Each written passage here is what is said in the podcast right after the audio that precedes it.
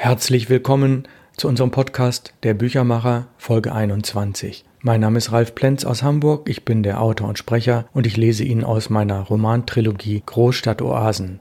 Momentan befinden wir uns in Band 2 genau in der Mitte im Monat Juni.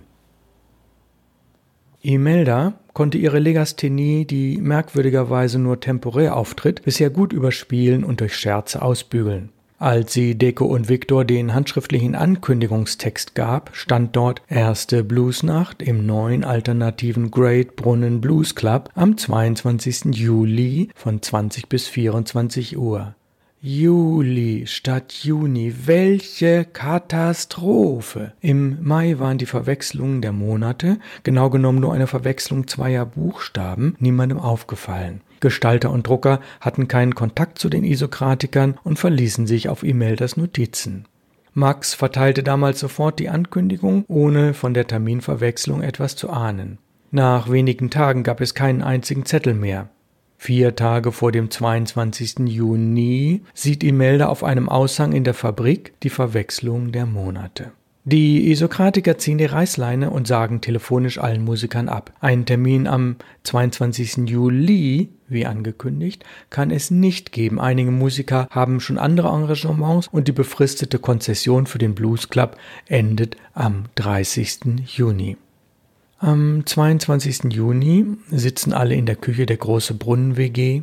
Max, genauer Blues Max, ist trotz offizieller Absage doch gekommen. Der traurige Anlass ließ ihn einen ganz frischen Buchstabenverwechslungsblues komponieren. Es wird trotz allem ein besonders intensiver Abend. Gegen Mitternacht brechen alle ohne Max im VW-Bus nach St. Peter-Ording auf, um dort am berühmten Autostrand von Schleswig-Holstein den Sonnenaufgang zu genießen. Jimmy sitzt am Steuer, eine Kassette unterstreicht die Stimmung aller. Rory Gallagher live beim Rockpalast mit eigenen Blues-Kompositionen auf der akustischen Gitarre, aufgenommen 1976 vom Ton des Fernsehers. Zu Deko gewandt plaudert nun Jimmy sein Geheimnis aus. Ja, leider ist mein Überraschungsgast Alexis Johnson abgesprungen. Gegen 18.30 Uhr war ich noch schnell am Bahnhof Altona. Dort hätte sein Zug aus Amsterdam eintreffen sollen. Er kam nicht.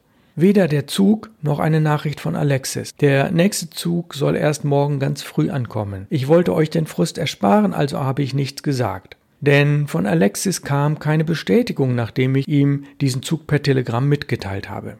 Gegen halb drei morgens kommen die sechs Freunde in St. Peter an. Die Sonne geht, wie vorausgesagt, gegen halb fünf auf. Wunderschön. Zeitsprung. Um 5.40 Uhr kommt der Zug aus Amsterdam in Hamburg-Altona an mit Alexis.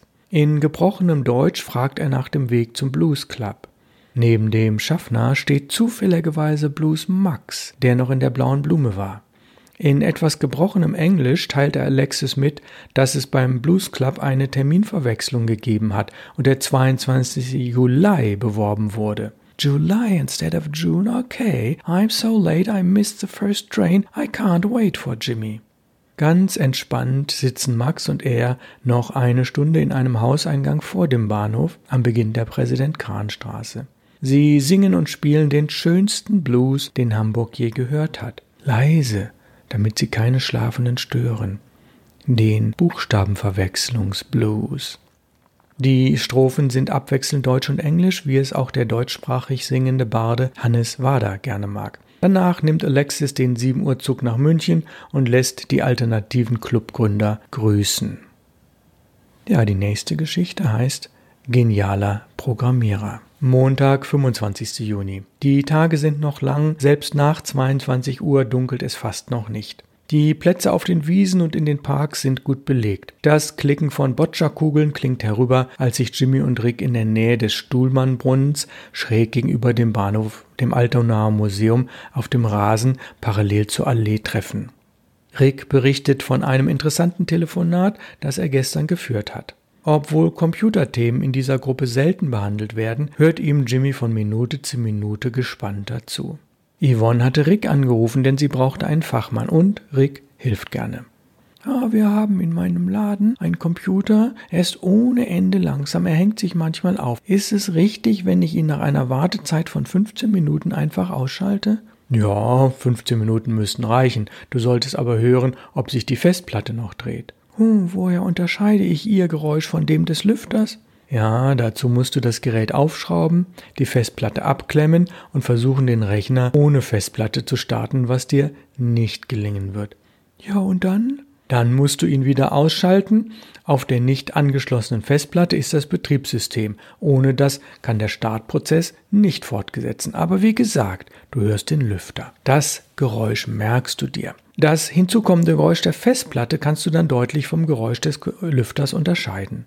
Okay, wie lange muss ich nach dem Ausschalten bis zum zweiten Starten warten? Oh, da reichen rund zwei Minuten. So schnell lassen sich deine beiden Fragen beantworten. Prima. Warte, Rick, vielleicht hast du noch einen Tipp für meinen Chef. Er braucht eine Buchhaltungssoftware. Die soll zwar einiges kosten, spart uns aber zeitintensive und nervige Hand- und Rechenarbeit. Hast du da einen Tipp? Ja, ich habe einen. Ich erzähle dir mal, wie ich zu diesem Kontakt kam. Eine spannende Geschichte. Ich nenne sie Annes Eroberung. Vor anderthalb Jahren habe ich eine Urlaubsvertretung bei meinem früheren Boss gemacht, einem Steuerberater. Ich wusste, was zu tun ist, kannte die schwerfälligen Computerterminals und habe gerne dort gearbeitet. Hier traf ich auch eine ehemalige Kollegin. Unser Gespräch nach Feierabend dehnte sich mehrere Stunden aus, denn Anne berichtete mir hochinteressante Dinge. Sie hatte sich selbstständig gemacht und wusste, dass das ohne Buchhaltungssoftware nicht möglich war. Sie hätte in den sauren Apfel beißen müssen und an Mietkosten für den marktbeherrschenden Datenbankanbieter monatlich einige hundert D-Mark zahlen müssen. Wenige Wochen vor ihrem Ausscheiden aus diesem Steuerbüro passierte es. Am Abend einer südamerikanischen politischen Veranstaltung, die Spendengelder für den peruanischen Widerstand zwecks Kampf gegen Kolonialisten und Imperialisten sammeln wollte, traf sie einen Informatiker. Bei mehreren Gläsern Rotwein entwarfen sie gemeinsam das Konzept einer Datenbank. Der Spezialist war Anfang 40 und hielt überhaupt nichts von den gerade aufkommenden IBM-kompatiblen Computern, den sogenannten DOS-Computern. Sie seien viel zu teuer, zu langsam und es gäbe bessere Computer, die für 30 Prozent des Preises schneller in der täglichen Nutzung wären. Sie liefen unter dem Betriebssystem CPM, was unter Fachleuten als extrem stabil und zuverlässig galt. Da Anne dem Informatiker sehr sympathisch war, schlossen sie folgenden Deal. Er setzte das Konzept, so wie sie sich das vorstellte, unter der Datenbankanwendung D-Base um und sie durfte es kostenfrei nutzen. Er wollte lediglich zweimal zu einem schönen Abendessen eingeladen werden. Außerdem behielt er sich vor, die Software auch an andere Firmen zu verkaufen, denn sie sei ja sein geistiges Eigentum. Anne stimmte dem schnell zu und war sich nicht sicher, ob das Projekt umgesetzt werden konnte. Ihr war vor allem klar, dass sie den Informatiker nicht erobern wollte. Beide Seiten waren nämlich in festen Händen. Dennoch schwebte ihr eine andere Art der Eroberung vor. Bereits einige Tage später trafen sie sich in einem Café und besprachen die Namen der Datenbankfelder und die zu berechnenden Operationen. Für die Steuerberaterin war das ein leichtes, so richtig an den Erfolg glaubte sie aber immer noch nicht. Keine drei Wochen später wurde sie telefonisch eingeladen, sich vor Ort an einem CPM-Computer das Ergebnis von 100 Stunden Programmiertätigkeit anzuschauen. Bis auf wenige Kleinigkeiten entsprach es genau dem, was sie sich immer gewünscht und erträumt hatte. Und sie sollte es geschenkt bekommen? Ihre Augen strahlten vor Glück. Sah der Programmierer da soeben auch zwei Tränen? Sie setzten einen Vertrag auf, unterschrieben ihn am gleichen Abend. Sie bekam noch den Hinweis, wo sie sehr preiswert einen entsprechenden Computer und ein Speichermedium kaufen könne. Ihre Planung für die Selbstständigkeit hatte ihr hiermit einen großen finanziellen Spielraum verschafft, denn es war nicht nur der Computer billiger, sondern auch die monatlichen Kosten für die Softwarenutzung fielen nun weg. Das Abendessen bezahlte sie aus ihrer Privatkasse. Und da der Informatiker fest liiert war, machte sie sich heute auch keine Sorgen. Gab es überhaupt keinen Haken bei dieser Geschichte? Käme das also für meinen Chef auch in Frage? Ja und nein, wenn ich ehrlich bin. Die Datenbankanwendung DBase läuft sehr stabil schon seit nahezu 20 Jahren mit Hilfe verschiedener Programmiersprachen und wird sicherlich noch in vielen Jahren benutzt werden, auch wenn die Betriebssysteme sich weiterentwickeln werden. Ich habe schon von einer Portierung auf das MS-DOS Betriebssystem gelesen. Von daher wäre dein Chef auf der sicheren Seite. Ob es allerdings mit einigen Abendessen getan ist oder doch eine monatliche Softwaremiete mit Wartungsvertrag fällig wäre, weiß ich nicht. Ich stelle den Kontakt gerne für dich her. Oh, wo ist der Haken? Rück doch endlich damit heraus. Ah, na gut, die Daten. Die Daten müssen irgendwo gespeichert werden. Bei den ganz aktuellen Computern geschieht das über eine Festplatte, die langsam und sehr, sehr teuer ist. Wir reden hier von mehreren tausend D-Mark für beispielsweise 20 Megabyte. Insbesondere dann, wenn es eine externe statt einer internen Festplatte sein sollte.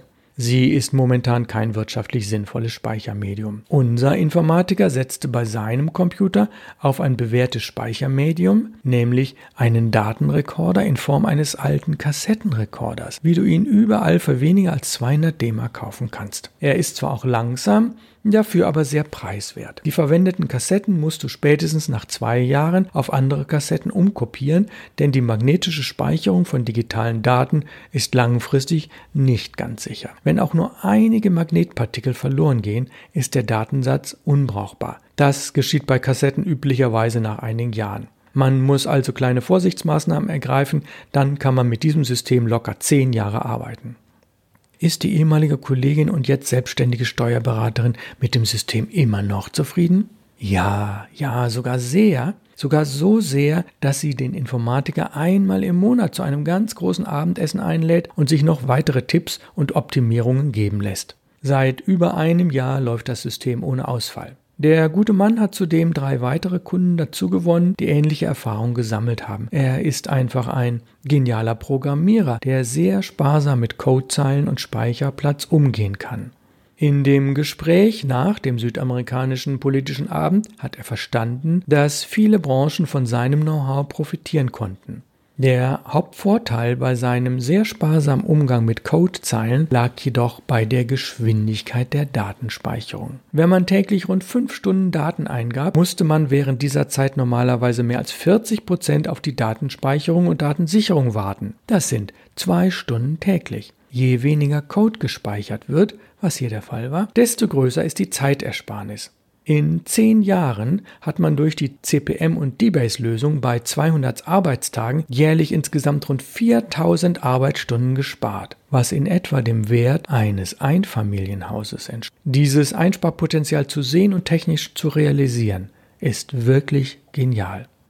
Annes Eroberung bestand darin, sich von der Dominanz der marktbeherrschenden Softwarefirma im Steuerbereich befreit zu haben – eigentlich ist sie mehr eine Piratin als eine Geschäftsfrau.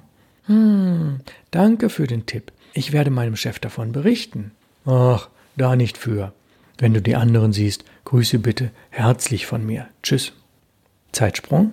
Kann der geniale Programmierer wirklich die Steuerberaterbranche auf den Kopf stellen? Ist er zum Scheitern verurteilt? Ist er zum Scheitern verurteilt? Kommt er wegen erfundener Anschuldigungen ins Gefängnis oder leitet er schließlich doch ein erfolgreiches Start-up, wie es in Neudeutsch mittlerweile heißt? Ja, die Geschichte hat natürlich eine Fortsetzung und die werden wir in ungefähr zehn Folgen später hören, am Ende des Jahres. Zeitsprung. Später gesellt sich Yvonne zu den beiden Männern.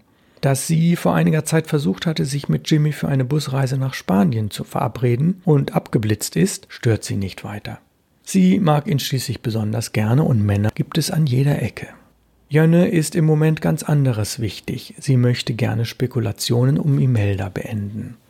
Dies Kapitel heißt Autorenbibliothek. Jeder aus dem Ottenser Freundeskreis wundert sich gelegentlich, dass Imelda seit einiger Zeit so verschwiegen ist. Sonst trägt sie doch immer das Herz auf der Zunge. Schließlich hält es Yvonne nicht mehr aus und lädt die Freundin zu einem Elbspaziergang ein, der Klärung verschaffen soll. Imelda hat vor über einem Jahr schon mehrfach den Tipp bekommen, das Café Fantasia in Ottensen zu besuchen. Bislang hatte sie sich erstaunlicherweise in Schweigen gehüllt, ob sie es besucht hatte oder vielleicht sogar regelmäßig dort zu Gast war. Eigentlich wäre das Café ideal für ihre literarischen Ambitionen. Sie könnte dort andere Schriftsteller und vielleicht sogar Verleger kennenlernen. Nach über einer Stunde, in der sie alle Neuigkeiten über Modefilme und die momentane politische Lage ausgetauscht haben, setzt Yvonne zur Offensive an. Kann es sein, dass du in den letzten Monaten etwas regelmäßiger im Café bist? Ein anderer Fantasia-Besucher hat dich dort neulich zum zweiten Mal gesehen. Wie ist es denn dort? Gehst du wirklich wegen des Kuchens hin oder wegen der besonderen Leute? Ja, anfangs war der Kuchen wirklich interessant, aber die Sorten wechseln nicht allzu häufig. Andererseits haben mich immer die vielen Bücher in den Regalen im hinteren Teil der insgesamt fünf Räume interessiert. Dass ich gelegentlich auch Gespräche am Nachbartisch verfolgt oder mich an einen Tisch gesetzt habe, an dem vielversprechende Gäste saßen, ist nicht das Entscheidende. Bücher. Du weißt doch, ich liebe Bücher. Und mein Geld ist zu knapp, um mir jede Woche neue zu kaufen. Ich muss dort bis auf ein Getränk stundenlang nichts verzehren. Es ist also ein sehr billiger Büchergenuss. Dass das Café bis 23 Uhr offen hat, kommt mir natürlich sehr entgegen. Die rund 2000 Bücher sind wirklich ein außergewöhnliches Konglomerat. Schau sie dir mal an. Die Musik im Hintergrund ist leise und angenehm. Öfter spielen sie auch klassische Musik, womit sie im Kreis der Ottenser Kneipen eine besondere Stellung einnehmen. Alle Räume, bis auf den hinten links, sind rauchfrei. Was seit fast einem Jahr das Besondere ist, man kann ganz formlos für eine D-Mark bis zu drei Bücher für mehrere Wochen entleihen. Man muss sich lediglich in eine Teilnehmerliste des Fantasia Buchclubs eintragen und einmalig fünf mitgebrachte ältere Bücher spenden. Weder wird notiert, welche Bücher man ausgeliehen und wann man sie zurückgebracht hat, noch ob man eventuell in Verzug ist. All das wäre zu viel Verwaltungsaufwand, den keiner haben möchte. Es basiert also auf Vertrauen und Gegenseitigkeit. Die Anzahl der dort vorhandenen Bücher wächst von Monat zu Monat. Das ist, so finde ich, ein gutes Zeichen. Einige der gleichgesinnten Leser sind zwar relativ schweigsam, aber nahezu alle sind mir sympathisch. Eigentlich ist es nicht sonderlich berichtenswert, ich fühle mich dort wohl und gehe gerne dorthin, ohne viel reden zu müssen. Yvonne mir scheint aber, da gibt es noch eine weitere Geschichte. Ich bin dir immer eine gute Zuhörerin gewesen, oder täusche ich mich da? Ja, ja, ja, ich bin neugierig, aber, aber auch verschwiegen. Hat das vielleicht etwas mit den Autorenlesungen zu tun, die auf handgeschriebenen Plakaten angekündigt werden? Sind die Erfolgsversprechen oder sitzt da jemand und liest ausschließlich für ein Publikum von drei bis sechs Leuten? Wow, hey, du bist ein kluges Mädchen und fast auf der richtigen Spur. Vor einem Dreivierteljahr sah ich, dass im Verkaufsbereich ganz vorne im Laden ein neues Regal aufgebaut wurde. Es füllte sich recht bald mit neuen Büchern Hamburger Autoren. Von jedem Buch waren zehn Exemplare verfügbar. Sehr schön anzusehen. Auch ich bin neugierig und fragte die Inhaberin Iris, was es damit auf sich habe.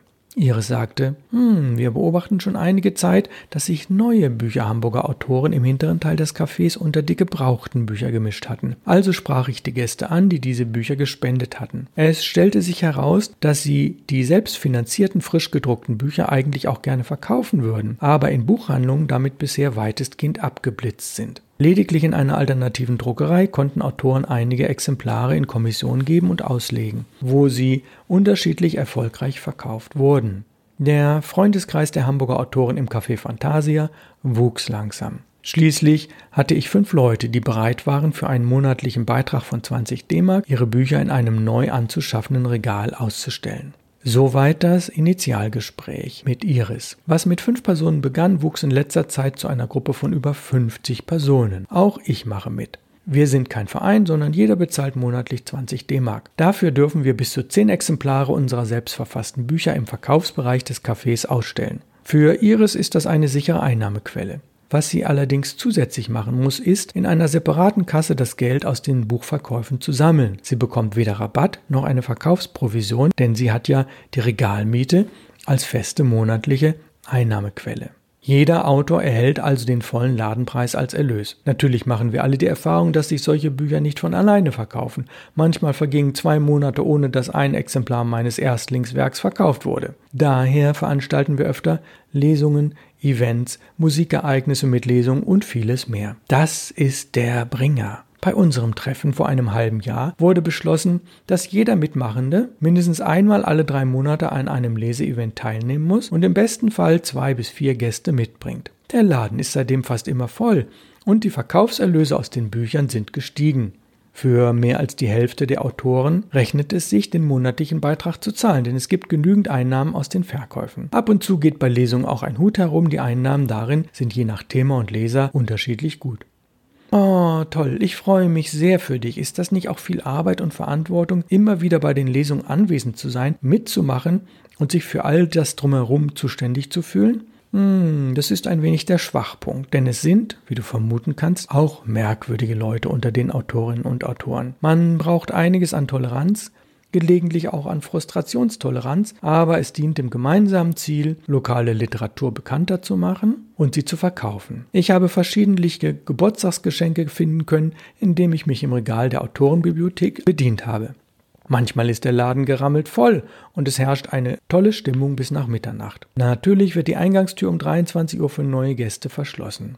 Geledig gelegentlich leidet mein ohnehin stark gefährdetes Studium darunter. Positiv ist, dass es mich zu weiterem Schreiben anspornt. Wir geben einander Tipps, wo und wie wir preiswert unsere eigenen Titel produzieren lassen können.